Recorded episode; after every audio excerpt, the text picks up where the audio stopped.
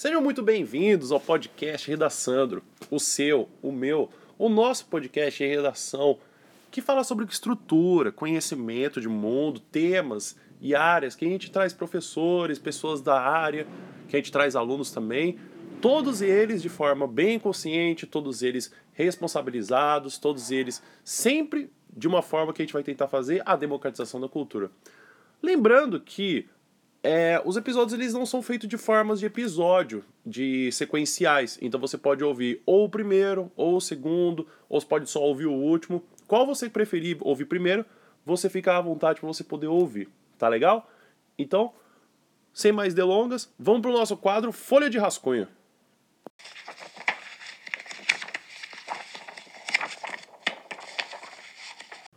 E agora de Folha de Rascunho, Teve gente perguntando aonde que dá para ouvir esse podcast além do Spotify. Tem o Castbox, tem o Wooshka, tem o Deezer e também tem o aplicativo da Apple chamado Podcast, que você também consegue ouvir esse podcast.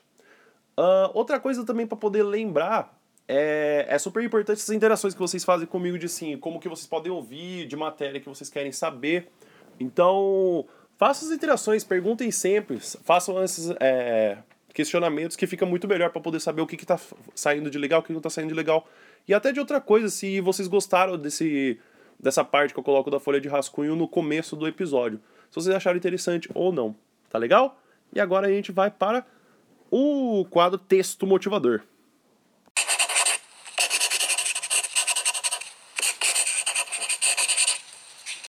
E no quadro Texto Motivador, que serve para a gente colocar alguns textos para a gente poder analisar esse tema e até ter uma certa motivação, ah, certo exemplos, algumas coisas da literatura e até da, de qualquer outra área, para a gente poder analisar e ver como que o tema está participando das nossas vidas. Tem um poema de Manuel Bandeira chamado Poema Só para Jaime Vale, que vai falar sobre essa coisa da solidão, sobre o próprio poeta Manuel Bandeira e também da figura como a gente também tem o café na literatura. Então, o poema segue assim. Quando hoje acordei, ainda fazia escuro, embora a manhã já estivesse avançada. Chovia, chovia uma triste chuva de resignação, como contraste com o sol ao calor tempestuoso da noite. Então me levantei, bebi o café que eu mesmo preparei, depois me deitei novamente, acendi um cigarro e fiquei pensando, humildemente pensando na vida e nas mulheres que amei. Então, se não só na literatura a gente tem essa imagem do café, como também na nossa cultura, é interessante perceber por que, que o café é uma coisa tão importante para nós brasileiros como cultura e como exportação, como economia, como geografia, como parte da nossa identidade cultural. Então, não só motivado por isso, mas também quando eu fui fazer uma visita no Museu do Café, em Santos, eu contatei o pessoal para poder fazer um episódio de podcast sobre o café e eles, de uma forma muito carinhosa e muito receptiva, é, vieram até mim, me responderam, falaram que realmente queriam fazer o episódio. E o episódio segue agora para a gente poder aprender. Então, vamos de educação, que é isso que interessa, porque o resto a gente não tem pressa.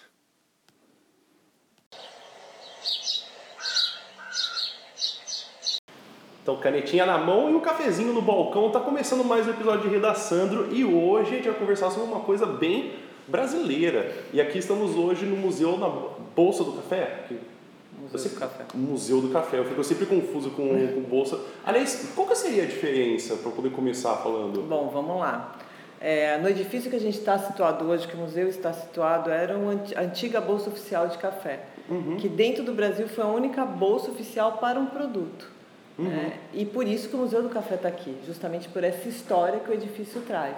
Mas a Bolsa parou de funcionar é, em 1960 oficialmente, é, fisicamente, e aí depois de alguns anos foi extinta em decreto de lei. Uhum. Então ela não existe mais, mas uhum. a gente está no edifício que era da antiga Bolsa, tanto que o tombamento do edifício diz isso antigo uhum. edifício da Bolsa Oficial de Café. Mas uhum. hoje o que está situado aqui é o Museu do Café. Ah, sim. É, porque até quando entra, aparece lá a Bolsa, e até, e até perguntei, estava perguntando para o padrasto da minha namorada, ele falou assim, ah, você vai na Bolsa, né? Não, eu vou no museu. Todo mundo fala isso.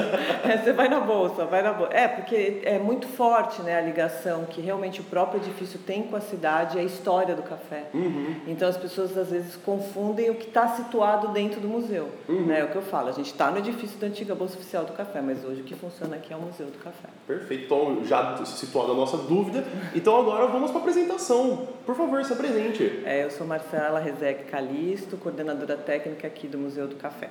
Muito bem. E, Marcelo, uma perguntinha para todo mundo que eu já faço entrevista, que eu faço podcast. É... E a redação para você? Você gosta, não gosta? Olha, eu tenho que confessar que eu gostava muito. eu tive bons professores de redação, muito bons professores, excelentes, e foi uma das minhas notas boas no vestibular, foi redação. Porque eu sempre gostei de escrever, Uhum. né? É, mas eu tinha um problema, porque eu tinha sido alfabetizada em castelhano e em português. Ah, é? É, então é, eu tive alguns erros, eu tinha bastante erros justamente por, pela confusão entre os dois idiomas desde Uhum. criança. E graças a esses ótimos professores eu consegui me dar bem. Poxa, que legal. Então, qual é uma coisa que você gosta muito da redação? Olha, a parte de argumentação, um pouco do, do explicar o porquê você está falando daquele tema. Uhum. Eu acho que essa é a parte mais, assim, a, a, digamos, a justificativa, né? Uhum. que para mim é interessante, você conseguir argumentar sobre aquilo. As defesas também são muito legais. Ah, né? sim. É, por mais que você tente ser imparcial, às vezes é difícil. É, é difícil ser imparcial porque você tem que defender um ponto É, de vista, você tem né? que assumir um ponto e ir, né? Uhum. Mas também não ser muito radical. Eu acho Uhum. que você tem que conseguir também mostrar o outro lado, né? Isso a gente trabalha um pouco aqui no museu também. Ah, é? Bom, acho que é legal, depois a gente até conversa disso, mas assim, é, é- isso é até legal para os alunos porque muitas vezes eles querem defender um ponto de vista deles, mas assim, eles não encontram argumentos. Às vezes, até quando tem um texto motivador, alguma coisa mostrando lá, é mais fácil defender o que está mostrando, mostrando lá e o que supostamente é mais fácil. É. Do que tipo assim, não, eu quero defender o que eu acredito. Às vezes é mais fácil você defender o que é mais fácil de defender. É, é, é você vai opinião. por um caminho, né? Você tem que analisar muito bem o que está sendo pedido Uhum. e também estar inteirado do assunto, né? Que nem a última redação eu achei bem complicada do Enem. É, eu, é, pra quem Bem não estava assim, preparado. É, é a defesa, mas a defesa acho que até para as pessoas que trabalham com isso é difícil hoje, Uhum. né? É Você argumentar em cima disso. Então, eu- mas eu achei bem interessante. Uhum. Um tema que realmente estava em voga, que precisava trazer.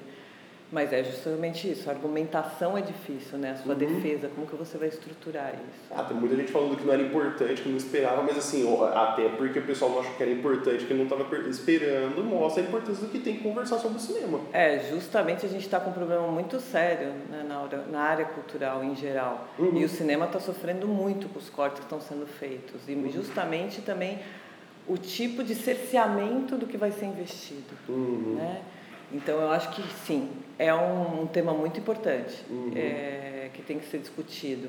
É que as pessoas às vezes não estão acompanhando o suficiente. Né? Uhum. Porque às vezes o pessoal, ah, cultura, área cultural, eu não vou É, acompanhar de muito, turismo, né? ah, É, essa, essa ligação de cultura ligada com turismo, né? Mas a cultura somos nós, Uhum. né? Então acho que as pessoas têm que trazer isso. E para uma redação é muito importante você ter a sua estrutura, a sua história, Uhum. a história do seu povo para poder trazer, né? Toda uma argumentação. Uhum. E da história do nosso povo, então, o que já não é surpresa para a pessoa que está vendo o título disso aqui, o café, Marcela.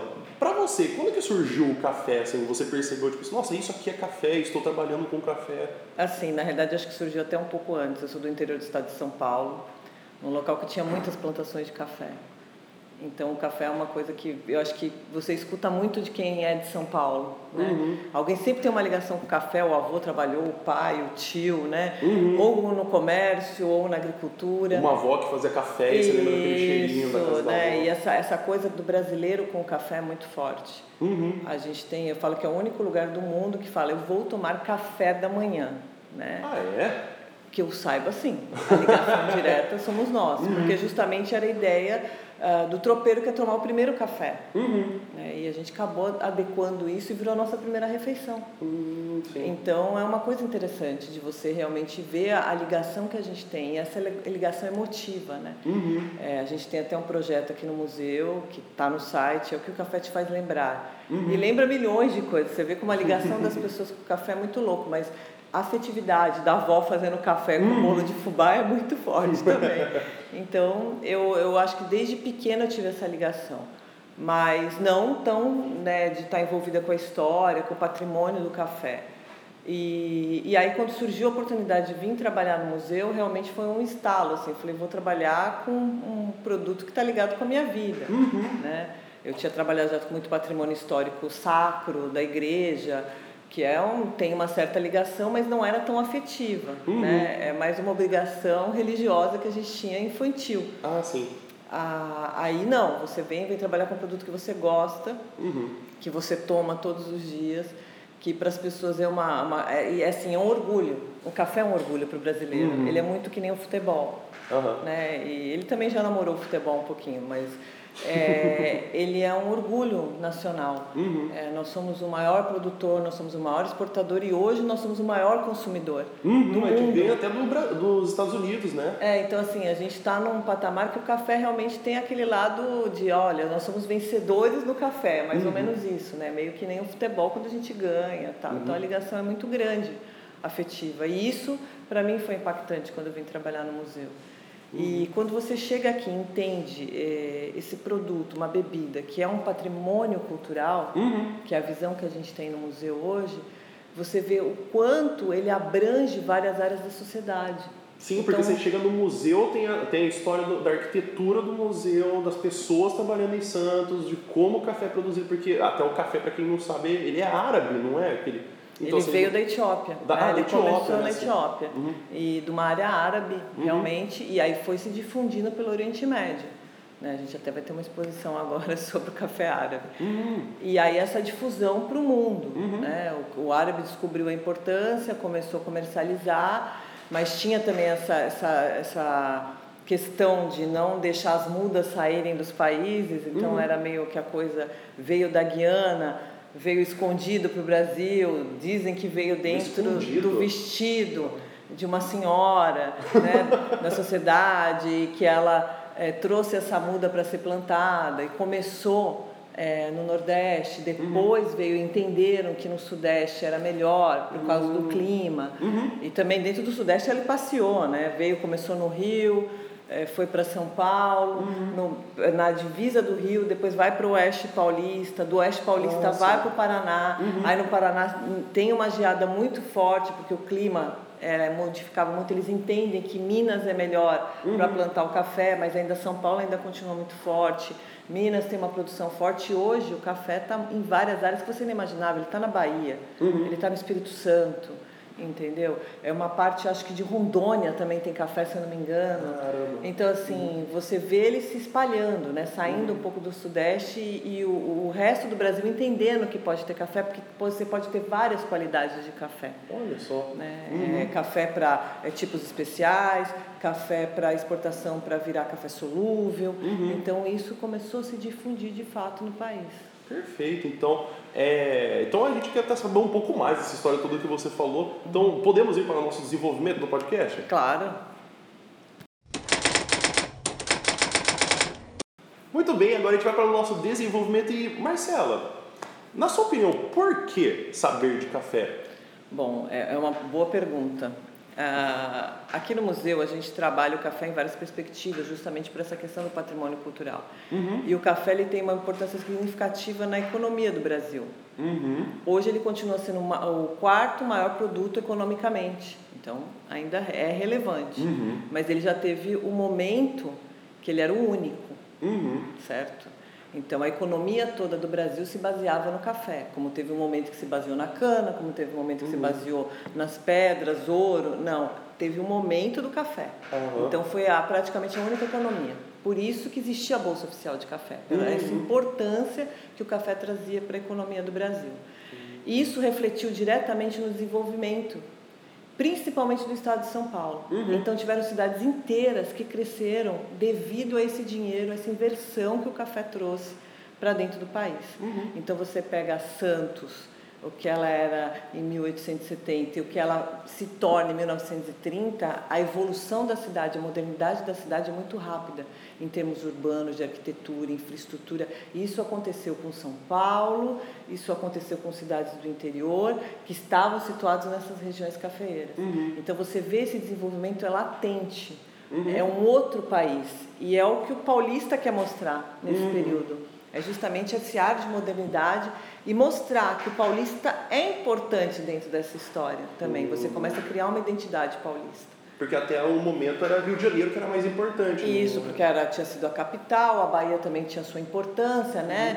Uhum. Então o paulista vem com essa ansiedade de mostrar. E era, um, era uma sociedade formada também por parte de imigrantes, então todos eles queriam se reafirmar nacionalmente. Uhum. Né? E esse dinheiro permite isso. Então você vê construções do período, como a Bolsa, você vê no próprio, no próprio São Paulo, né? Uhum. Ah, o centro de São Paulo todo a inversão do dinheiro do café. Uhum. É, aqui em Santos você era tão importante a exportação de café que você reestrutura a cidade inteira para ter um porto moderno.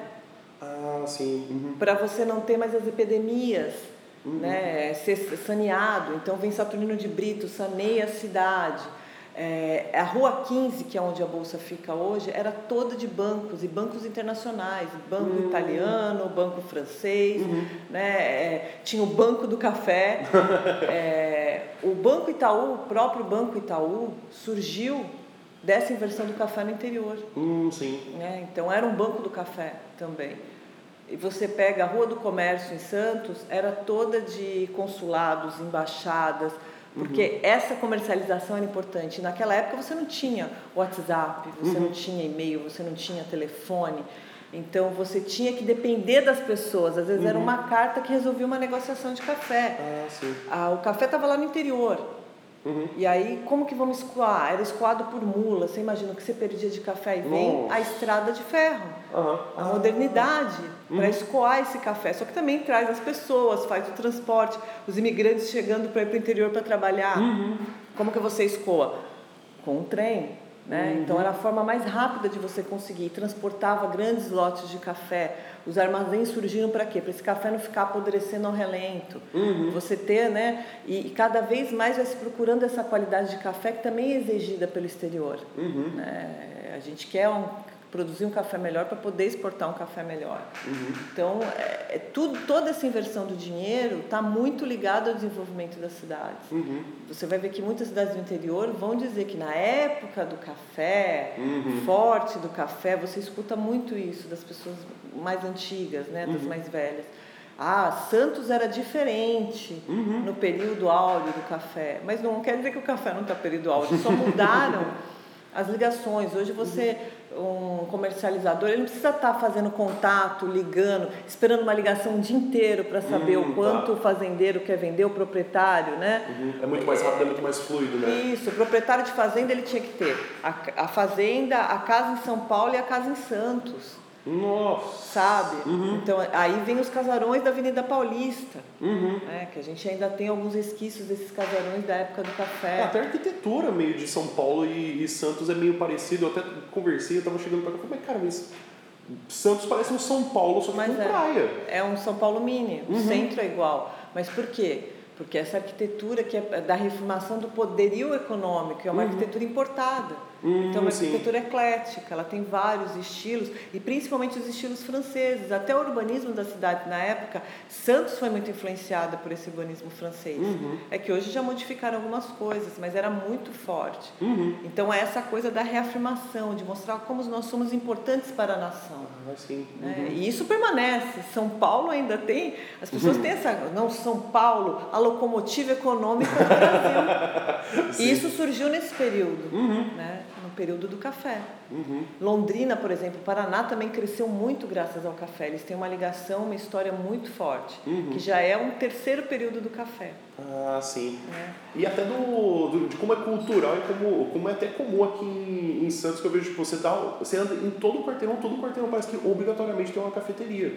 É, isso é uma coisa forte. As questões de cafeteria. Parece que quanto mais cafeteria abre, mais público tem. Uhum. E realmente é porque as pessoas vão entendendo o que é o café. Então, uhum. hoje, a, a ideia, tanto dos produtores, exportadores, comercializadores de café, é realmente trazer cafés de qualidade e as pessoas entenderem como você pode apreciar um bom café. Uhum. A gente teve um seminário semana passada que um, um dos, dos, palestrantes falou isso, né? É, você, você pode tomar um bom vinho? Claro, você pode uhum. entender tomar um bom vinho, você pode gostar de bons chocolates, mas você pode tomar um café, um bom café, por um menor preço. Hum, então sim, você é atinge acessível. muito mais pessoas Uhum. através do café. E além, claro, da ligação que a gente tem com o café. Uhum. É difícil você encontrar alguém que não tome pelo menos um café por dia no Brasil. Uhum. né? E você qualificar essa experiência para a pessoa é, o- é um dos objetivos hoje das pessoas que trabalham com café.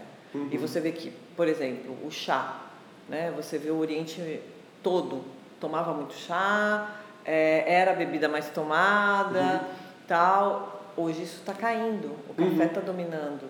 A população jovem gosta de café, aprecia café, mas um bom café. Ah, sim, né? não é Um- qualquer café. Um café bem tirado, de qualidade. Uhum. É, então, é, é esse o nicho Uhum. hoje. Né? A gente, claro, o Brasil ainda trabalha com volume, por exemplo. Uhum. Porque dentro de um blend, você pode trabalhar vários tipos de café. Uhum. O que seria um blend? Um blend é mais ou menos a montagem em cima é, do café que você quer ter. Uhum. Então, vamos pegar as máquinas de café expresso, essas de casa que você usa hoje, né? É, você tem uma cápsula. Uhum. Dentro dessa cápsula tem várias qualidades de café para te dar aquele sabor. Ah, sim. A gente tem um, se eu não me engano, num, numa dessas máquinas tem um que é café brasileiro, brasileirão, alguma coisa assim. Que aí são vários tipos de café brasileiro né, misturados naquela cápsula. E aí vai te dar tom de acidez, é, sabor, se é mais doce, se é mais amargo. Então são os vários tipos de café. E, as- e o volume dentro dessas cápsulas às vezes é dado por um café que é o canéfora, que às vezes não tem tanta, tanto sabor, Uhum. mas é um café que ajuda a encorpar Hum, é, sim. esse blend. Então, por isso que eu estou te falando, você tem, no Brasil você tem várias possibilidades de café. Uhum. Desde café de volume, que seria esse, como café de qualidade. Uhum. Que aí você tem um bourbon amarelo, um bourbon, é, bourbon vermelho, é, chapadão, Uhum. vários tipos de café para formar esse blend. E assim o pessoal trabalha também com cafés do mundo inteiro, né? Uhum. Café brasileiro, café colombiano, mexicano, é, da Guatemala, Uhum. para montar o seu blend. E essas cafeterias entenderam quanto é importante essa montagem dos blends, né? Uhum. É, a da cafeteria nossa aqui do museu é um segredo. Qual é? A gente fala, ah, eu quero o blend do museu. né? É é bom, é saboroso, mas é um segredo da cafeteria. Né? Como ele monta esse blend, quais são os cafés que utiliza, Uhum. é um segredo da cafeteria. Cada cafeteria Ah, vai ter o sim. seu. Uhum. Né? Você vai em qualquer dessas cafeterias especializadas Uhum. é, no Brasil e no mundo, eles têm, claro, ah, eu tenho café colombiano, eu tenho, mas eu tenho o meu blend. Uhum. É justamente o, a Que é uma montagem coisa tão de café. pessoal, né? Tão cultural, tipo assim, é é do povo, mas também é de cada indivíduo, né? Aquela coisa de botar açúcar, botar adoçante, Isso. gosta de café pelando, gosta de café gelado. Nossa, inclusive quando eu vim fazer o curso de formação de barista, o, o Alisson falou, inclusive um abraço pro Alisson, é, ele falou que tinha uma moça que fazia o café pra semana. Pois é, né? Isso não é muito indicado. Não, não é muito Você indicado, perde mas eu- completamente o sabor. Café é tirado na hora e tomado. Uhum. De preferência, se puder, sem açúcar, né? Que é uma coisa que é difícil, porque Uhum. você tem que acostumar seu paladar. Mas aí depende, por exemplo, Uhum. tem gente que gosta de café muito forte, que é um pouco mais amargo, aí Uhum. você vai escolher um tipo de café um pouco mais doce, para justamente de repente não precisar usar o açúcar, né? Pensando assim, é um treinamento também do palácio. Uhum. Sim, né? sim. Não é todo mundo, obviamente. A gente tem várias formas de preparo de café que também influi diretamente no sabor. Uhum. Né? Eu brinco, a minha avó ela fazia o café muito parecido com o café árabe, até por causa do meu avô que era libanês. Então ela fervia água, jogava o café dentro, mexia, eh, não coava. Então tem todo um Uhum, sistema. Uhum. diferente, né? Mas é um pouquinho mais abrasileirado porque ela adoçava. né? Então já é a mistura. Uhum. Já é, uma coisa pessoal, realmente, é como você toma, porque tem diretamente a ver com gosto, né? É uma coisa que você está ingerindo, então é pessoal. Tem gente que gosta mais doce, mais amargo, é acidez, não acidez, né? É que o pessoal até, ah, eu tomo esse café aqui, eu nem sei né, qual que é. Eu já conversei com várias pessoas quando eu começo a falar, nossa, que legal, eu não sabia que tinha tudo isso. Eu achava que café era café. Né? E Não, Mas até o que é café pro cara falar, tipo, ah, café é café, mas tipo, tá, qual? Qual café? Uhum. Né? E eu, que era engraçado também aqui no museu, a gente não tem a possibilidade de ter uma fazenda de café do lado, até porque no litoral não vai uma fazenda de café, né? E a gente decidiu colocar os pés de café na exposição uhum. para muitas crianças entenderem de onde vinha aquele pozinho que o papai e a mamãe tomavam, então ah, aquela bebida. Uhum. Que eles não entendiam que vinha de uma árvore que tinha uma, um fruto uhum. e que chegava no café. Né? Uhum. Então, uma das coisas que a gente também batalhou muito aqui no museu foi trabalhar isso. Olha, vem de uma fazenda, é uma plantação, para o pessoal uhum. entender de onde vinha a bebida. Muitas crianças hoje, eu tive a oportunidade de ir em fazendas de café quando era criança. Uhum. Né? Hoje já não é tão simples, as crianças são muito urbanas. Uhum. Tirando as que são do interior em área de produção, né? A gente até brinca que leva a criança em parque, parquinho de fazendinha, né? Para uhum. ver boizinho, vaquinha que antigamente era um pouco mais normal. Né? Uhum. Né? Então a gente também teve que trazer isso, da onde vem o café, o que é o café. Uhum. Né? E o trabalho também que tem para produzir esse café. Uhum. E aí você também está muito ligado com a história das famílias. Uhum. Né? Que muitas famílias chegam aqui, a gente brinca que até o módulo 1 é o módulo da emoção. é, que tem os objetos, aí tem pessoas que choram Sério? Quando vem Ai, os objetos de trabalho, eu utilizei isso. Uhum. A minha mãe utilizou, o meu pai trabalhava com isso. Uhum. Né? Então tem pessoas que se emocionam quando chega naquele modo, naquela entrada, porque se veem ali refletidos. Uhum. Né? Muitos senhores, senhoras. Então isso é muito legal também. Você vê o uhum. quanto realmente isso está na vida das pessoas. Poxa, que legal. E até dessa, dessa coisa das plantações, como que as plantações de café é, conseguiram atingir o Brasil inteiro? Tipo assim, era uma coisa fácil fazer essas plantações? Porque você já até falou que de, foi para vários lugares, vários estados. Hoje é uma coisa mais simples se plantar café? Nunca é simples plantar café. Quem mexe com café vai te dizer isso. Poxa, né? É, o café é uma planta difícil. Uhum. Ela é sensível extremamente sensível ao solo, à temperatura, ao clima. Uhum. Então, no começo, né, na história do café lá atrás, foram testes. Uhum. Então começou no Rio de Janeiro, viu que não dava altitude, é terra, ah, era melhor plantação em terras mais retilíneas, então isso foi sendo feito uma coisa, ah, é um lugar mais frio, não, mas não pode ser tão frio quanto um lugar que tenha geada, uhum. sabe? Então foi, foi sendo uma experimentação. E o Brasil é um dos países que mais investe em pesquisa para a produção de café. Sério? É. A gente tem ótimos pesquisadores dentro do Instituto Agronômico de Campinas, a Embrapa, e eles realmente, se você for procurar saber e for pesquisar a fundo, você vê o quanto eles evoluíram na questão genética do café, uhum. né, para justamente ele se adaptar melhor. Então, eu, eu vejo que essas pesquisas influenciaram nessa expansão do café, né, uhum. outra expansão do café que você tem para a nação inteira, para o uhum. Brasil inteiro. É muito pautado nessas pesquisas hoje científicas. Uhum. E eles continuam produzindo. É um tramo muito importante dentro do próprio Ministério da Agricultura, é muito considerado são pesquisadores de renome uhum. dentro do Brasil né, e fora do Brasil também, uhum. porque o que a gente produz aqui em termos de conhecimento técnico e científico é exportado também para outros países. Uhum, né? É claro que alguns são guardados a sete chaves, porque tem a, a, a briga econômica e uhum. tudo mais. Mas justamente por o Brasil ser essa referência em pesquisa, é porque hoje a gente conseguiu alcançar o patamar de maior é, exportador, é, maior produtor, justamente por essas questões. Hum, que legal. E até essa coisa do. Você está falando até da pesquisa, é, isso eu estou falando de leilice total, porque eu não sei, mas me veio essa dúvida. Existe café transgênico? Olha, eu não conheço. Uhum.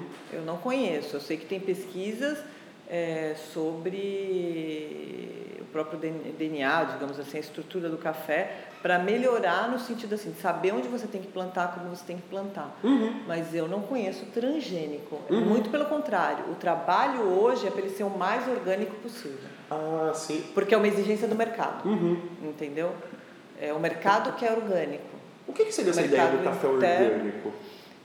É, justamente o quanto menos produtos é, químicos você puder influir. Então, assim, é, a gente fala muito do glicofosfato, que está sendo falado muito uhum. hoje, né? Que é ele foi extinguido do café. Foi um processo muito forte. Uhum. E foi por, por, por, por, próprio, os próprios exportadores e produtores decidiram isso. Uhum.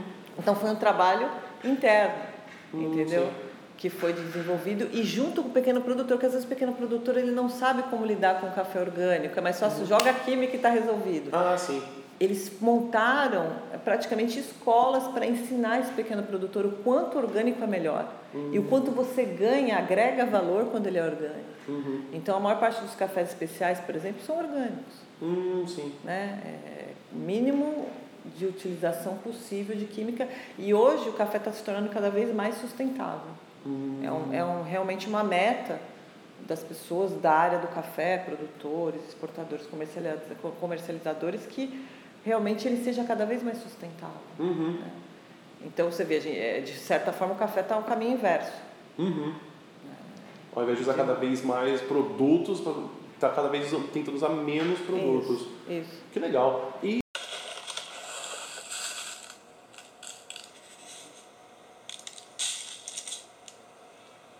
até voltando um pouquinho que você falou até do, das famílias, é, tem algumas profissões que hoje em dia não existem mais por conta do, da atualização do, na indústria do café. Tem. Como, por exemplo, tem o, a, a figura, é a figura do estivador, que não tem quando começa a chegar aqui em Santos, que você passa aquele peixe. Isso, isso. Ainda existem estivadores, ainda uhum. é uma, uma frente forte no Porto de Santos, mas caiu muito. Uhum. Né? Ainda não está extinta, mas dentro do café eu acho que é mínima a atividade dos estivadores hoje, porque você tem as esteiras, né, e saca, por exemplo, os ensacadores. Uhum. Isso já é todo, toda parte de mecânica, uhum. né? Então você já não tem mais o ensacador, você não tem mais a costureira da saca, uhum, você sim. não tem mais a catadeira, que era aquela que fazia a catação de tirar as impurezas do café. Isso era tudo manual. Uhum. Até comecinho da década de 70, uhum. era todo manual. Então, os, os, armazéns tinham todas essas, essas profissões que a gente está falando. Uhum. Né? O fiel de armazém, o fiel de armazém mudou um pouco hoje o jeito que ele trabalha. Então, elas foram realmente desaparecendo. Uhum. Fora do Brasil, por exemplo, ainda existem muitas dessas profissões porque não tem a mecanização que já tem no Brasil. Hum, né? Sim. Então, então, até a produção do café acontece. Mas, por exemplo, a colheita depende do tipo de café que você tem. Uhum. Você tem uma colheita mecânica e uma colheita manual. Uhum. Né? Então isso ainda existe. Mas a, a, catação, por exemplo, morreu porque a máquina faz muito melhor e te dá um produto de melhor qualidade. Uhum. Né? Com muito menos falhas humanas. Isso, uhum. isso. Mas aí, ao mesmo tempo tem que ter as pessoas que operam as máquinas. Ah, né? sim. É você tira uma e coloca outra no uhum. lugar. Né? Você, e aí você vai qualificando essa mão de obra também. Hum, sim. Né? Que o ideal é essa mão de obra estar cada vez mais qualificada. Uhum. Também, porque você melhora a vida das pessoas também. Hum. Né? Então, também isso é um trabalho que está sendo feito, né? Não é simplesmente, ah, acabei aqui e joga você fora. Não. Uhum. Vamos agora qualificar essa mão de obra. Uhum, é que nem a mulher hoje. A mulher é uma frente muito importante na produção de café. Uhum. É, Como, por exemplo? Os pequenos, as pequenas produtoras. Ah, é? Geralmente são mulheres que tocam as fazendas. Olha que legal. Na realidade, na história também, é que elas não aparecem. Mas quem tocava a maior parte das fazendas eram as mulheres, porque o homem tinha que vir negociar. Então, quem Ah, ficava sim. no dia a dia era a mulher. Uhum. Né? Mas hoje isso é realmente já visto, porque a mulher está trabalhando, ela está comercializando, ela está virando uma exportadora, Uhum. é, negociadora de café, né? Pesquisadoras. Se você for olhar na Embrapa, a quantidade de pesquisadoras mulheres Uhum. é absurda, né? No Instituto Agronômico também de Campinas. Então, realmente, elas estão vindo, mas já era uma coisa que elas trabalhavam, que nem eu te disse. Por exemplo, a catadeira era só mulher, Uhum. a maior parte. Por quê?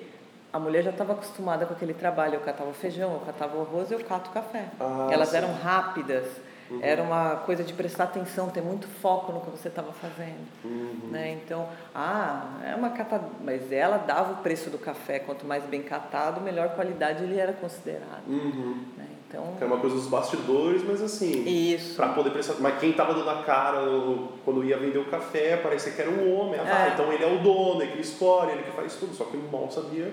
Isso, que tem o suporte atrás. Hoje não, hoje elas já estão também na frente, né? Então elas produzem, elas estão nas, nas, nas fazendas. É uma questão de subsistência também, Uhum. né? Então é aquela coisa da matriarca que tem que estruturar a família para trabalhar com aquilo, é o negócio da família. Uhum. Então é uma frente forte também. Poxa, que legal. E até essa coisa tipo, de trazer o café para cá. Como que a gente pode perceber o tamanho que é o museu hoje, tipo, dessa estrutura que a gente tem? Aliás, para que, que servia o, o, o museu antigamente? Bom, tipo, como bolsa? Ele era dividido em várias partes, o edifício, né? Uhum. O pregão que a gente fala, né? A área central, que é no térreo, que é onde todo mundo fica embasbacado com a arquitetura, com...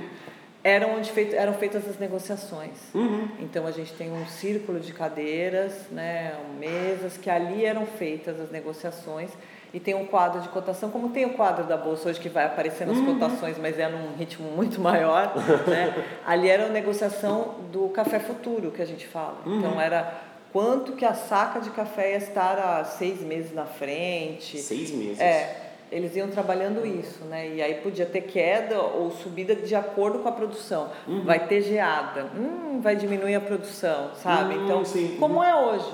Né? Sim, As sim. commodities são trabalhadas hoje, o café era trabalhado naquela época num ritmo um pouco menor, né? Porque hoje uhum. você tem muita informação em tempo real. Uhum, naquela tá. época você não tinha. Uhum. Né? Então eram feitas as comercializações ali. Tinham os corretores que eram responsáveis, eram corretores oficiais da bolsa, não uhum. podia ser qualquer um entra e senta lá. Você tinha a sua cadeira e eles faziam essa negociação uhum. né, do mercado futuro vamos dizer assim. Uhum. E aí os produtores acompanhavam isso, algum, algumas vezes alguns vinhos, e a maior parte das vezes eles confiavam fielmente no seu corretor, uhum. né, que trabalhava o seu café. Então essa era uma parte do, do museu. Ah, outras áreas, é, subindo para o primeiro andar, tinha a parte administrativa, tinha a parte de prova de café, tudo ligado a essa comercialização, uhum. né? Bolsa de pecúlio. E aí no terceiro andar, que inclusive no projeto original ele não estava previsto, depois eles decidiram fazer durante a obra, era o clube da bolsa. Uhum. Que aí esses corretores oficiais que eram associados usavam essas partes sociais. Então tinha sala de jogos, biblioteca, uhum. o próprio restaurante que todo mundo fala que era um desbunde, era um restaurante maravilhoso, era o melhor restaurante de Santos, que competia uhum. com os melhores restaurantes de São Paulo, uhum. né? É, festas de casamento eram feitas aqui. Sério? É, comemorações. A bolsa, por exemplo, ela chegou a receber a, a princesa na época da Dinamarca, que é um dos grandes países que compram uhum. café do Brasil até hoje, que hoje é rainha da Dinamarca. Nossa. Ela veio visitar a bolsa, uhum. né, por causa desse, desse trato comercial e tudo mais. Uhum. Então era toda tudo que envolvia essa área do café era feito aqui dentro da bolsa, uhum. né? Partes mais administrativas, técnicas, a parte social e a parte da negociação. Hum, que legal. E até saindo um pouco do, do museu, então, essa, aliás, você até falou que a, o pessoal chega aqui e fica embasbacado com a arquitetura, mas a intenção era essa, tipo, quando fizeram um museu para que a pessoa chegasse aqui e ficasse, ah, meu Deus, que é, coisa grande. É, se, alguém, se, se, as pessoas forem pesquisar mais a fundo sobre a, o centenário da independência, vão entender que era muito comum é, edifícios monumento, é o que a gente chama. Hum. É, e a Bolsa era um edifício monumento. Uhum. Ela foi pensada para isso e foi pensada para o tempo todo te relembrar esse poderio econômico do café. Uhum. Né? Então, através dos elementos artísticos, através da própria estrutura do edifício monumental, de você entrar e chegar a ter um pé direito que não é nem duplo, é quádruplo, e você se sentir pequenininho uhum. ali, né? e ao mesmo tempo olhar um vitral maravilhoso todo montado, pensado, porque o vitral, todos os vitrais, desde uhum. vitrais de igreja até vitrais mais modernos, tem uma história ali contada. Uhum. E a história contada é a história do café. Uhum. É a história do bandeirante paulista que vem e desbrava a uhum. nação, né?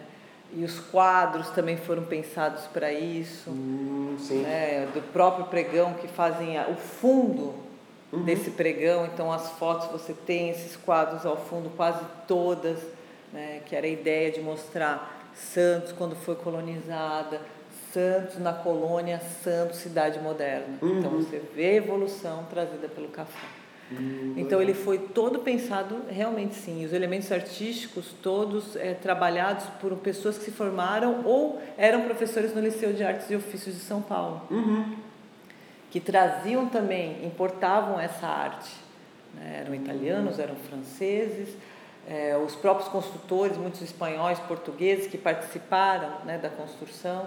Uhum. E, e, quem é, idealizou a própria bolsa era ligado à elite cafeeira. Uhum. Né? Então queria trazer a própria história da família aqui dentro. Uhum. E foi realmente um, uma junção de forças de, desses, desse, dessa elite querendo é, ter um, um, edifício monumento de fato, hum, né? Uhum. Então, foi, acho que foram uns poucos edifícios que foram sendo, foi sendo juntado dinheiro para ser feito, né? Não só depender do governo, muito pelo contrário, foi uma ação social. Isso é uma coisa muito ligada a gente aqui, até o próprio museu, que o museu também começou como uma é, uma ideia uhum. da sociedade. Ah, não foi imposta, sim. o governo veio e falou assim: estamos criando o Museu do Café. O Museu do Café nasceu de uma associação hum. da comunidade de Santos querendo defender essa história e esse próprio edifício. E foi meio como ele foi construído também. Hum. Né? Então o povo fazendo a própria história do povo. Isso, querendo trazer isso para dentro. E cada vez mais a nossa ideia é trazer todas as pessoas de referência do café, mas também os que não apareceram na história, uhum. que não tiveram nomes na história. Né? Ah, sim, até é... as próprias profissões, né? Isso, os personagens que, que foram importantes também. Uhum. Né? E a gente cada vez mais traz isso com as exposições, exposições temporárias, pesquisa. Uhum. E até do, do que você estava falando, como é que é possível relacionar a história do Bandeirante, você falou que tem até a, a, a figura do. É do, é do Anhanguera, não é? Do, do, bandeirante. Não, tem vários bandeirantes. Mas como que essa história é possível se relacionar com a do café se ele só chega muito tempo depois? Então, mas a ideia é justamente o paulista como desbravador. Ah! Entendeu? Tá. Então começou com os bandeirantes e veio para o café. Uhum. Né? O poderio de vamos desbravar essa nação, entrar adentro, né? Então uhum. era uma identidade um pouco montada, obviamente, porque o paulista precisava ter essa história uhum. para se valorizar. Né? Uhum. A gente precisa mostrar o nosso valor. A gente também desbravou, a gente entrou, a gente passou por muita coisa e agora com o dinheiro do café a gente está modernizando uhum. o país. Uhum. Né? Então foi também uma, uma visão que os paulistas queriam dar para o resto da nação e pegou. Te uhum. digo que pegou. O marqueteiro era muito bom. Era muito bom.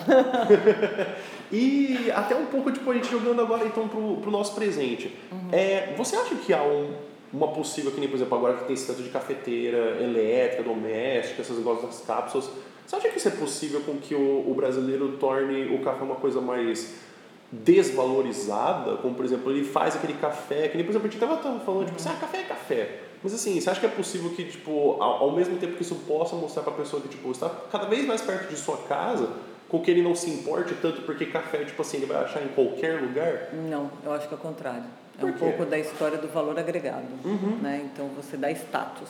Hum. Você tomar café hoje não é simplesmente tomar café, é uma experiência.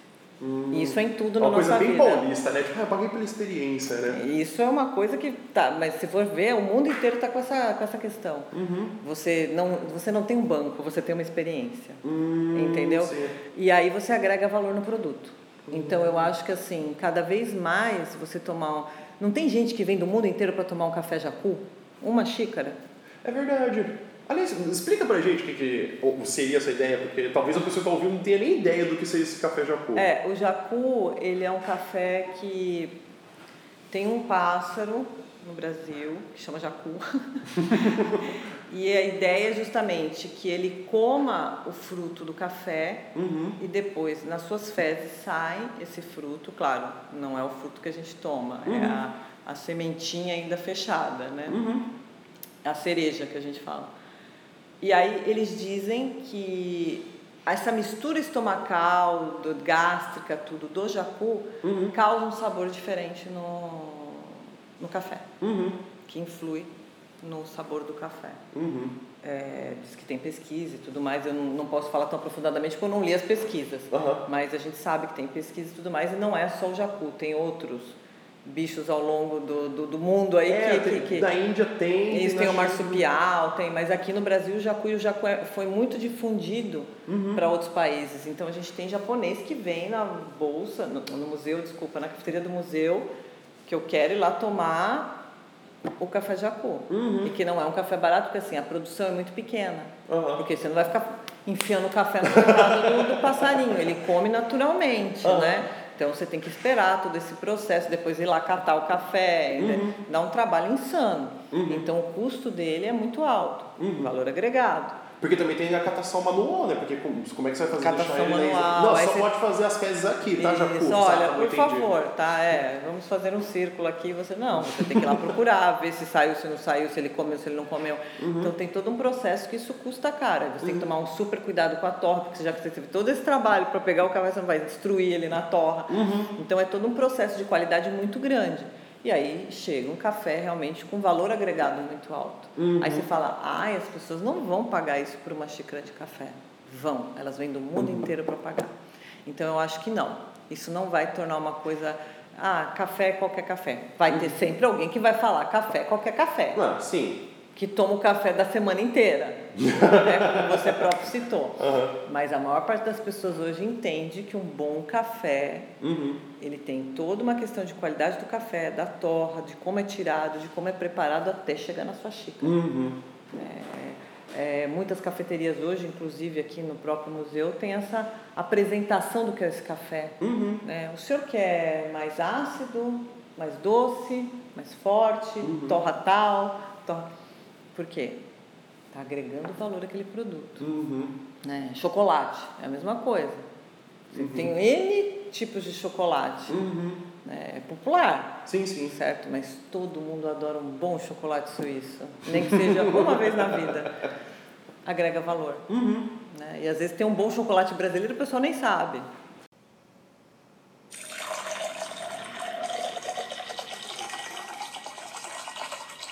É, porque fica pensando sempre que tipo aquela síndrome do Que a gente, vira-lata, né? Tipo, é, assim, é não, de a gente fora. tem uma produção de cacau boa, que é a mesma coisa do café. Uhum. né? Gente- teve um período que, ah, eu vou tomar café colombiano. Não é que o café colombiano é ruim, não Uhum. é isso, ele é bom também. Mas você tem ótimos cafés brasileiros, Uhum. né? Então, experimenta, experimenta todos. Uhum. Eu acho que essa experimentação também é importante, né? E o brasileiro, ele tem um palato muito bom. Uhum. Muito bom. Tanto que a nossa comida é muito boa, as nossas bebidas são muito boas.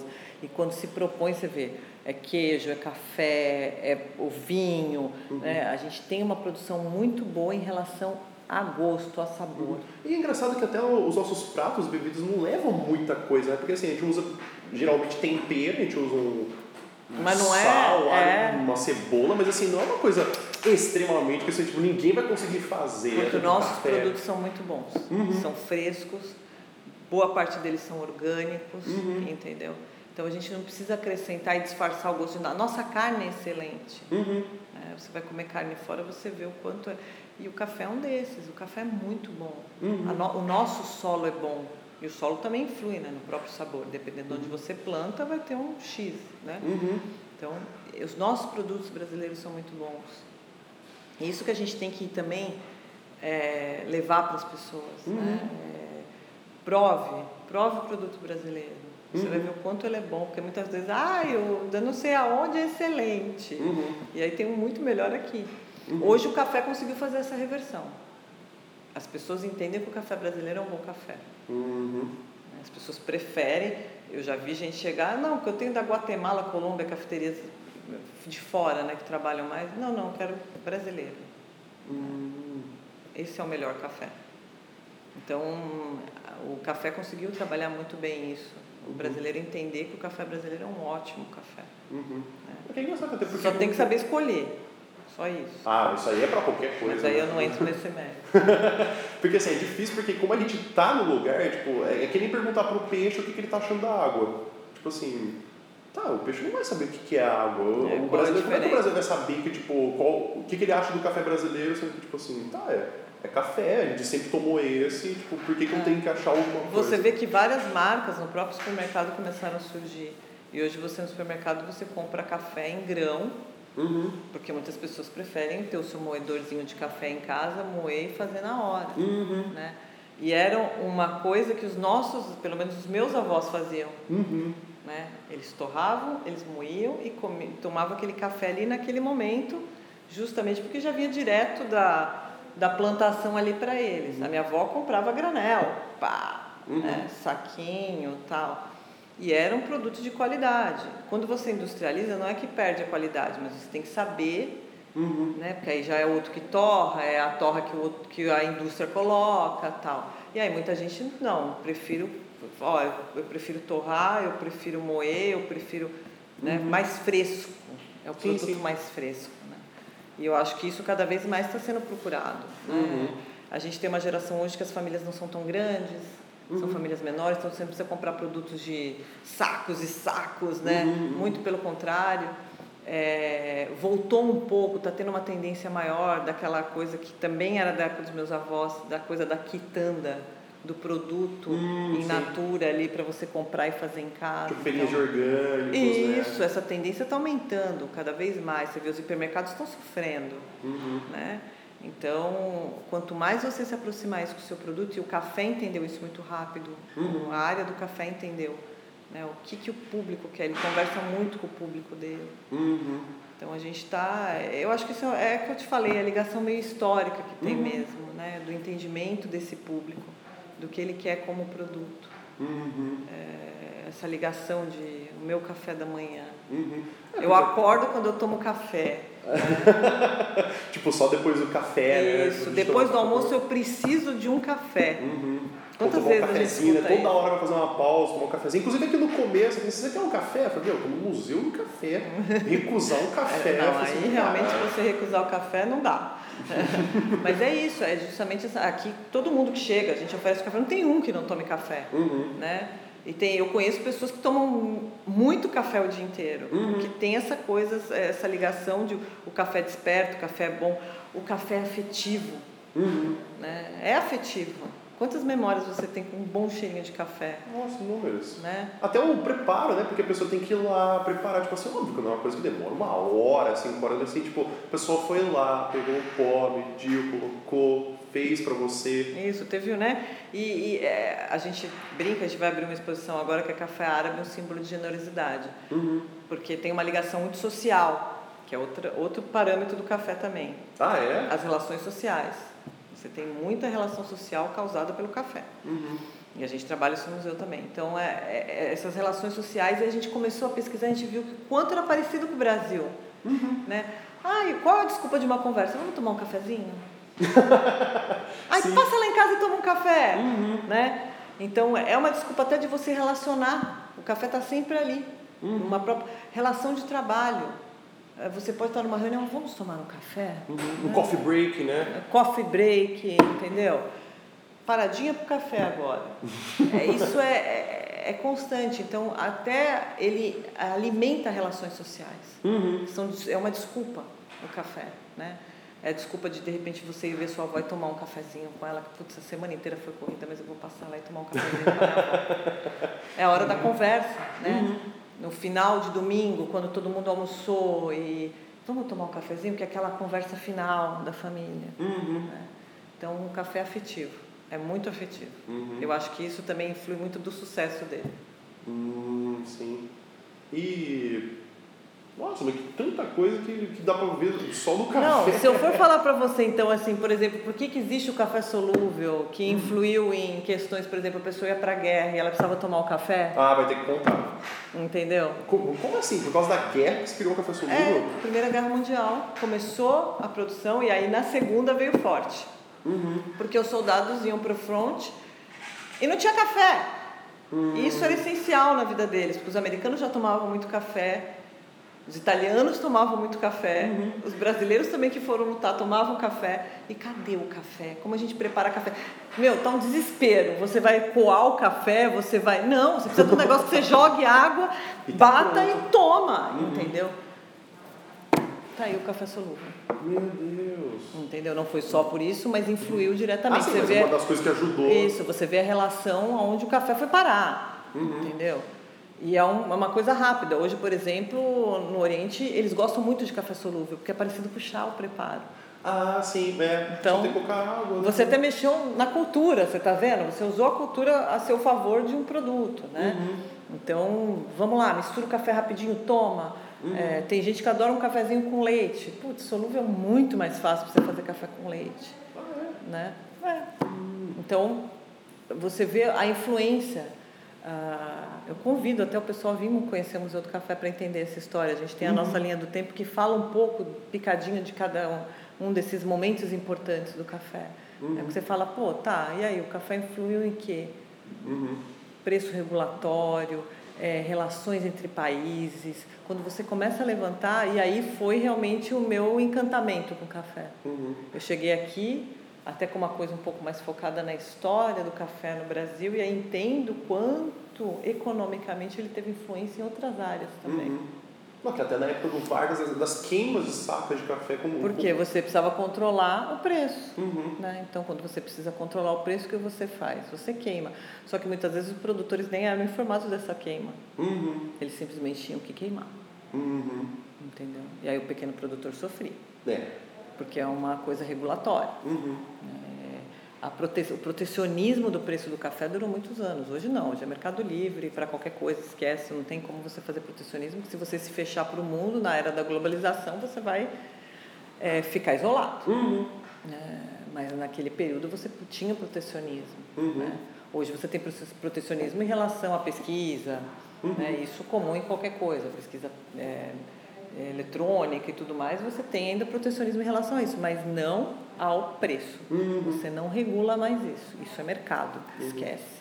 Né? Naquela época tinha. Uhum. Não, porque é até legal ver isso que assim, eu, teve uma vez que eu fui pedir para meus alunos fazer sobre uma redação sobre educação financeira. Uhum. Nossa, é difícil. Meu, mas assim, os alunos ficam assim, tipo, ah, professor, mas o que eu vou saber de educação financeira para poder falar? Assim, meu, a primeira coisa que todo mundo já lembra é a quebra da Bolsa de Valores de 29. Isso. A segunda coisa que eu falo para eles, gente, não tem uma queima de saca de café para regular o preço? Ah, é verdade. Falei, por que, que não usa isso da história do Brasil? Falei, nossa, é verdade. Tipo assim, é uma coisa tão enraizada na, na, na história, todo mundo sabe, tipo assim, alunos de primeiro ano do ensino médio Já sabe. sabem que, tipo, ah, Da queima. da queima de saca de café. Não, pra de, de saca de café sendo jogado aqui no, no mar, Sério? no porto. Ai, que dó. Pá! Entendeu? Uhum. Era tantos por cento, dane-se. Vai pro mar, vai ser queimado, vai. Entendeu? Uhum. Que nem a geada de 75 acabou com tudo, devastou tudo. Foi um horror, as pessoas choravam, assim. Você vai para Londrina, você pergunta dessa história, as pessoas se emocionam, porque assim, perderam tudo, Uhum. né? Em 76 o preço estava ótimo, porque tinha pouco café. Ah, sim. O mercado estava desesperado para comprar café, Uhum. Entendeu? Então, de uma desgraça vem uma subida depois. Uhum. né? E aí os, os países que são os consumidores e que não são produtores, Estados Unidos, se desespera, como petróleo, como tudo, né? Que agora eu vou ter que pagar o preço que vocês querem. Sim, é, porque até o Brasil como produtor, tipo assim... Se, Regulatório se não, total. Se não sai daqui, você vai sair da onde? Regulatório total. E isso foi parar. Tem, tem um vídeo, inclusive, outro dia a gente estava pensando em falar de café, em outras eh, questões mais econômicas, né? Numa, e eu fui pesquisar um vídeo alemão. Era um filme que, no meio do filme, fala sobre a questão do preço do café. Uhum. Os alemães reclamando, olha, aqui o preço do café, olha como está aparecendo no jornal, era dentro de um ônibus. Né?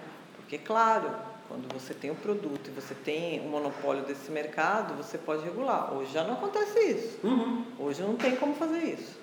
Esquece. Né? Isso já também, o café se difundiu muito pelo mundo também. Uhum. Né? Então, você tem outros, Vietnã, que produz muito, mas também tem as barreiras na questão de exigências do produtor. Tem trabalho infantil? Ah, você tem? Eu não quero, então vou comprar do Brasil. Ah, sim. Entendeu? Você trabalha com produto químico? Não quero, eu quero orgânico, eu vou comprar do Brasil. Uhum. Mas aí não é você regulando, é o mercado te exigindo. Uhum. É outra coisa. É, a, a mão invisível do mercado, né? Entendeu? É o mercado te exigindo. Uhum. Mas o Brasil ele teve muito controle sobre isso há muito tempo.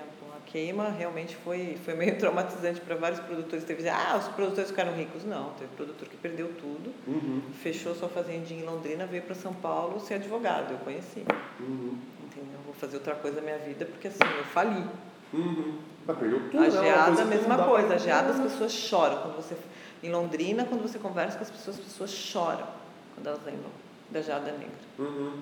Foi assim uma coisa devastadora. Né? Então você perdeu tudo. É a mesma coisa que alguém entrar na sua loja e destruir tudo. Uhum. Você não tem mais nada para vender, ainda tem dívida de coisas a pagar porque você pegou empréstimo para poder produzir. Né? Ah, co- Como essa coisa do, da queima de saca de café é um pouco mais acessível para os alunos, que eles lembram muito rápido, esse da geada, ele, ele seria o quê para poder o aluno entender ou relembrar? Em 1975, teve uma queda muito brusca de temperatura na parte de Lond é, divisa, divisa de São Paulo com Londrina, com Paraná, desculpa, e, e aí veio a geada. Uhum. E aí devastou toda a plantação de café, assim, do café ficar seco.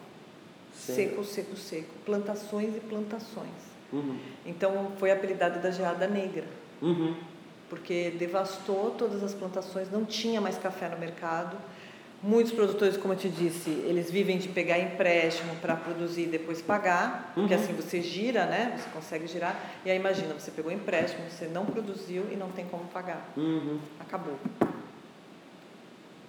E isso não tem quem, quem você vai culpar, nem o governo, porque o governo ainda pode te pagar uma indenização, quando, como foi o caso da queima, que alguns receberam, não era às vezes muito ideal, mas receberam. Uhum. No caso da geada não tem indenização. Uhum. Na realidade o governo corre para te socorrer, porque claro, não quer ver uma quebra também da produção, mas é um desespero, uhum. porque é um auxílio, não é o que você iria ganhar ou o que você estava prevendo ou a expansão que você queria. Lucro, né? e o café estava num período forte também de exportação, já, uhum. né? Uh, aí você tem tudo aquilo devastado. E aí, assim, quando você fala a palavra geada negra dentro do café, todo mundo até né? que foi tenebroso. Uhum. Só que você vê, em 1976, o preço do café explodiu. Uhum. Entendeu? Então, quem conseguiu ainda produzir alguma coisa, conseguiu recuperar boa parte do que perdeu na geada, mas não foram todos. Uhum. Então, trabalhadores ficaram, porque não era só o produtor, era a pessoa que era contratada também para trabalhar na fazenda, uhum. todo mundo ficou sem emprego. Uhum. Acabou a economia. Londrina, por exemplo, era baseada na economia do café. Acabou. Começa uhum. tudo de novo. Nossa. Uhum. Então, aí também, devido à geada negra, começou essa caminhada do café para Minas Gerais também. Uhum. Né? Um, um, um, clima mais ameno, que não mude tanto, uhum. né? Uma outra forma, vamos tentar trabalhar em outro lugar. Uhum. O Oeste Paulista tal começa a subir. Então, hoje a nossa produção em São Paulo é muito na fronteira com Minas Gerais. Ah, sim. Mas, mas ainda existe alguma produção no, Existe, existe ainda em Londrina produção, existe em São Paulo produções, não é no volume que tinha, mas ainda uhum. existe, ainda existe fazenda de café. Mas assim, ainda esse céu aberto, mesmo que aconteça uma geada ou outra. Isso. Eles hoje você tem um controle maior, né, do clima, de uhum. poder fazer previsão. Naquela época não tinha. Né? Uhum. Então veio o negócio, a queda foi brusca, matou tudo. Uhum, e ainda congelou, né? Porque veio aquele gelo meio. que não é bem neve, mas é um gelo, né? Uhum. Matou tudo. Ai, que bom. É uma dó. É uhum. muito parecido com a queima. Uhum. Só que a queima foi regulatória, a geada não. Veio uma surpresa, pá, acabou com tudo. Imprevisibilidade. É. Muito bem. Creche da bolsa também foi outra coisa que foi tenebroso com o café. Uhum. Né? Você está contando com a venda, com a compra futura e de repente quebra tudo. Uhum. Pessoas perderam fazendas inteiras, né? não tinham mais como produzir. Famílias que tinham muito dinheiro, uhum. né? não tem mais, de repente, da noite para o dia. Uhum. Foi que nem o pessoal do petróleo no, nos Estados Unidos, uhum. muito parecido. Né? Então, acabou, ó, acabou, não tem mais. E aí a economia toda sofre, porque o que eu falo, não é só o produtor, o cara que trabalha na fazenda também perde o emprego. Uhum. O cara vai chegar para ele e falar, olha, não tenho mais como te pagar. Eu não tenho nem como uhum. comer, quanto mais pagar. Uhum. Né? O cara na cidade que está vendendo café também vai vender o quê? Vai vender o quê? Não tem o que vender. Uhum. Então aí você cria, né? Em Santos sentiu, assim, essa, esse período, conseguiu se recuperar, mas sentiu. Né? Uhum. A bolsa fechou naquele período aqui do café. Uhum. Porque você vai comercializar o quê? Mercado futuro uhum. do quê? Uhum. Né? Foi mais ou menos isso. Então, também foi outra... Que aí já não era diretamente ligada à produção, uhum. mas era ao comércio. Uhum. Muito bem. Dado todas essas informações muito úteis, vamos para a nossa conclusão então? vamos, a gente não acaba hoje. Então agora a gente vai para nossa conclusão que está acabando. Ah, queria tanto ouvir mais a Marcela falar também. Pelo amor de Deus, falei demais. E... Eu gosto de falar.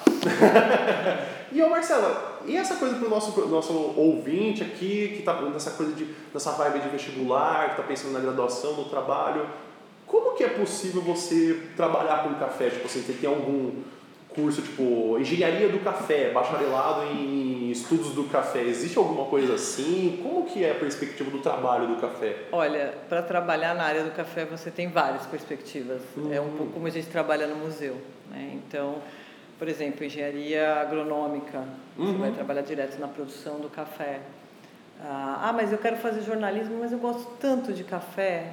tem revistas especializadas, você pode trabalhar dentro de um museu fazendo essa parte da imprensa, Uhum. ah, como é aqui no próprio Museu do Café. Ah, eu fiz história, mas eu não quero ficar dando aula só sobre a história do café. Eu gostaria, então você pode ser um pesquisador sobre a história do café, Uhum. né? desenvolver várias pesquisas. A gente tem vários pesquisadores aqui no museu e pesquisadores externos que são ligados a universidades, a institutos, pesquisas científicas. Né? Eu fiz arquitetura, eu sou arquiteta Sério? e estou aqui coordenando a área técnica do Museu do Café. Uhum. né? Então, você vê que tem várias perspectivas de trabalho. Ah, eu quero lidar diretamente com fazer o café. Então, barismo. Né? Isso é uma, uma profissão que está cada vez mais crescendo, tem mercado, se você for um bom barista, né? porque justamente aquilo que a gente já conversou, agrega valor, né? a forma de que você prepara o café. Então, assim, Ah, e até tem o do barista do. N profissões. O, o barista, tipo, lembrando pro pessoal que barista é quem faz café. Isso, o cara do bar café. é o barman. É, o- barista é o que prepara café na máquina de café expresso, faz drink, esse é o barista. Uhum. Né? Então, assim, eu acho que tem uma perspectiva enorme de trabalho com café. Uhum. Você pode escolher N profissões e estar ligado. Aqui no museu, se você pegar todas as profissões que tem, você começa a falar, nossa, que loucura! E está todo mundo trabalhando aqui dentro. Sim, né? sim. Desde a parte administrativa. Uhum. Uma fazenda não tem que ter um administrador também? Obviamente. Então, então é muito isso, é você querer se especializar nessa área, Uhum. né? ir por esse caminho. Que legal. E assim, até essa percepção de, tipo, tá, e o que, eu faço com tudo isso na redação? Falo assim, obviamente que você usa todas as informações que a Marcela nos ofereceu muito gentilmente de, tipo, usar o fato histórico, usar como exemplo, porque assim, nada melhor do que você poder usar na redação, para você ter uma percepção de mundo, é você poder usar a história do Brasil. Porque assim, tem a perspectiva que o Enem, a, o Enem e a VUNESP usam muito essa coisa de problemas do Brasil. Então assim, que é coisa melhor do que usar fatos históricos do Brasil para poder exemplificar essa percepção de o que você está vendo que era antes para ver o que é agora. Então assim, é muito legal para você poder usar o exemplo do, da Bolsa de 29 e tal, mas assim, a, a construção A daquilo... argumentação. né? Uhum. Da construção e e também, inclusive, do o, a bolsa quando ela foi criada, como o café é produzido, do, da geada, da queima de café. Então, é legal ter essa percepção para você que está fazendo a redação, para você conseguir fazer essa percepção de tipo, olha o que, que tinha no passado, olha o que, que tem hoje, olha como está na sociedade, olha como que está inserido na língua. Tipo, essas frases que a gente utiliza. E até você estava falando também de que o café cai no vestibular, né? Você É, na, na época que eu fiz, caiu, caía bastante sobre a história e ter essa ligação econômica, né? Isso caía muito. Mas eu acho que o mais importante, para você ter senso crítico, você tem que entender a história. Né? Você tem que olhar o passado para conseguir ver um futuro. E para escrever, você tem que ter muito isso. Né? Você tem que ter uma, uma visão mais abrangente das coisas para poder fazer conexões na sua escrita. Né? E aí é até uma experiência que a gente também tem aqui nas próprias exposições, que são pequenas redações que a gente faz. Ah, é? Né? Então, um curatorial, por exemplo, ele é um resumo de tudo que tem na exposição. Uhum. E aí é uma defesa também do porquê você está fazendo aquilo, e justificando e trazendo fatos históricos. Uhum. Né? Então, se você não entende muito bem qual é o contexto que aquilo está inserido, você não consegue argumentar. Uhum. Então, acho que é isso, é você ter uma perspectiva ampla para você poder construir o seu texto. Uhum. Né? Quanto mais você entende de alguns. Não é que você vai entender intimamente de tudo, Uhum. mas você consegue construir em cima de outros fatos também que aconteceram, que às vezes não tem ligação direta, mas são muito próximos. Sim, Acho que é isso. que legal. E, Marcela, então assim, até uma, uma sugestão que você daria para o nosso ouvinte, tipo assim, quero saber mais de café, queria produzir café. É, o que fazer? Tipo, essa pessoa que assim, não- nem sabe de nada do café. onde Vem no Museu do Café. Vem no Museu do Café. Visite o Museu do Café. Aonde que a pessoa pode ver de informações para poder visitar o Museu do Café? No site do museu, www.museudocafé.org.br, a gente tem muitas informações sobre o próprio acervo, sobre as exposições, né? É, muita coisa que você queira saber, você também pode mandar e-mail para o museu que os pesquisadores respondem. Uhum. A gente tem uma biblioteca imensa com várias publicações e, e no site você pode ver essas publicações, não na íntegra, mas quais tem, que de repente você pode querer procurar perto de você, você mora fora do estado, né? não tem como vir visitar, mas você vê ali. E aí a, pró- a nossa própria bibliotecária também responde muita informação de pesquisador. Então tem várias formas de comunicação hoje, graças a Deus, né? Uhum. que você possa saber um pouco mais. E é o que eu falei, tem muita publicação sobre café, vários temas, tanto histórico quanto preparo, é, parte científica. Então, se você quer saber um pouquinho mais, você tem como se aprofundar através de bibliografia também. Uhum. Perfeito. Marcela, deixa o fechamento então para você, se você quiser mandar um agradecimento, se você quiser mandar seguir nas redes sociais, quiser Bom, primeiro mantenho o meu convite para todos virem visitar o Museu do Café ou então pelo menos conhecerem pelo site. Como eu disse, o site do museu é www.museudocafé.org.br e todas as nossas redes sociais Museu do Café. Uhum. Visitem, conversem com a gente, que a gente gosta muito também de saber o que o público quer ver aqui. Uhum. Obrigada. Não, inclusive até eu reitero de que é, a comunicação é muito espécie, porque quando eu mandei o um e-mail, tipo, no dia seguinte já tinham me respondido.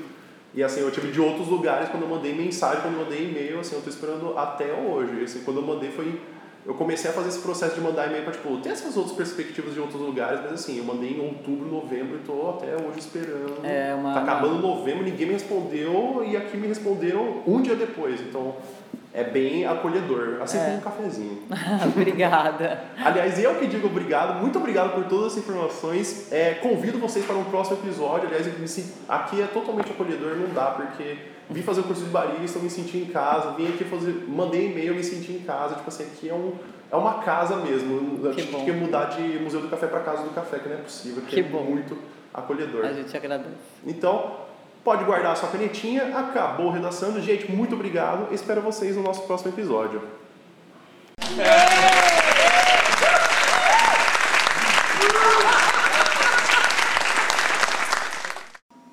Se você gostou desse episódio ou você gosta do programa do Redaçando, compartilhe com os colegas. A gente tem no Spotify e também a gente tem no aplicativo da Apple do Podcasts.